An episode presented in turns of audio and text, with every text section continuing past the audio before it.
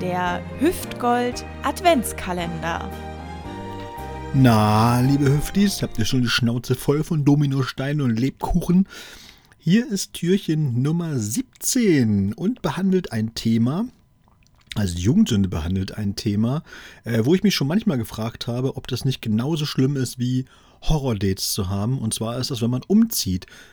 Der Fakt ist ja, wenn man umzieht, dass man nie genau weiß, was da vorher in diesen vier Wänden mal passiert ist. Oder wer da irgendwo was versteckt hat in Ecken, die man jetzt noch nicht so richtig äh, sehen kann. Und um euch das mal zu verdeutlichen, habe ich mir die Jugendsünde von Torben rausgesucht. Und der gute Sebastian hat sie genannt biochemische Waffen. Als ich zum Studium nach Münster zog, hatte ich noch blauäugig in die Zukunft geblickt. Ich dachte, ich gehörte jetzt zur geistigen Elite.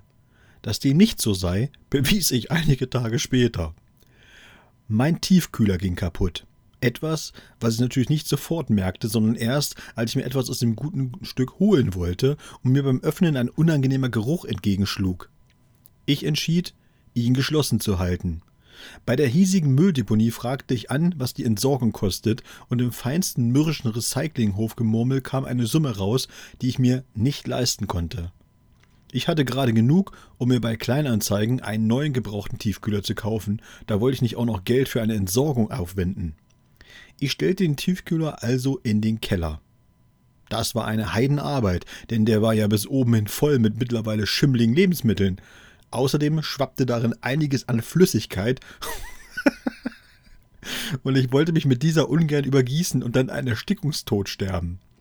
Im Keller angekommen, stellte ich das Ding ab und wollte dafür sorgen, dass es nicht die Nachbarschaft belästigte. Also griff ich zum Silikon und verklebte die Gummilippe zwischen Tür und Schrank, holte dann mein geliebtes Panzerband und umwickelte mit einer kompletten Rolle den Tiefkühler. Dann ging ich in meine Wohnung und schloss den neuen Tiefkühler an. Bereits beim Befüllen von diesem war der alte vergessen. Für länger. Sechs Jahre später zog ich aus. Es war das erste Mal seit Ewigkeiten, dass ich meinen Kellerabteil betrat. Es war das erste Mal, dass ich den Tiefkühler wieder im Gedächtnis hatte.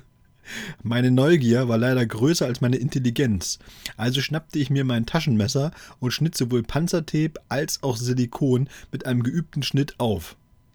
Ich könnte schwören, dass es zischte. Dabei entwich ein Geruch, der dafür sorgte, dass selbst das knallharte Ungeziefer im Keller den Rückzug antrat und sich verabschiedete. Ich hatte da meinen ganz eigenen Reaktor des schlechten Geruchs gebastelt. Ich erbrach mich. es roch sofort besser.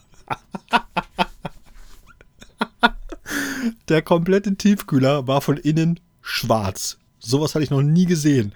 Es gab nur zwei Möglichkeiten, das Ding loszuwerden.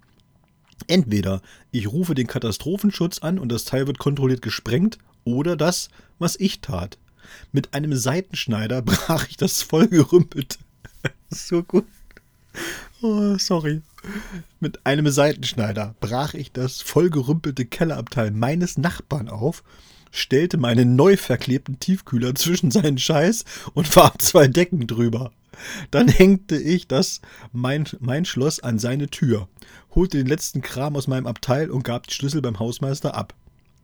Es wird der Tag kommen, da wird der Tiefkühler im Abteil meines Nachbarn geöffnet und man muss den Stadtteil evakuieren. Oder das Ding explodiert und Deutschland hat das erste Mal seit Ewigkeiten ein Problem mit biochemischen Waffen.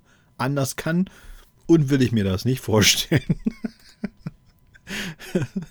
ja, viel Spaß beim nächsten Umzug. Der Hüftgold Adventskalender.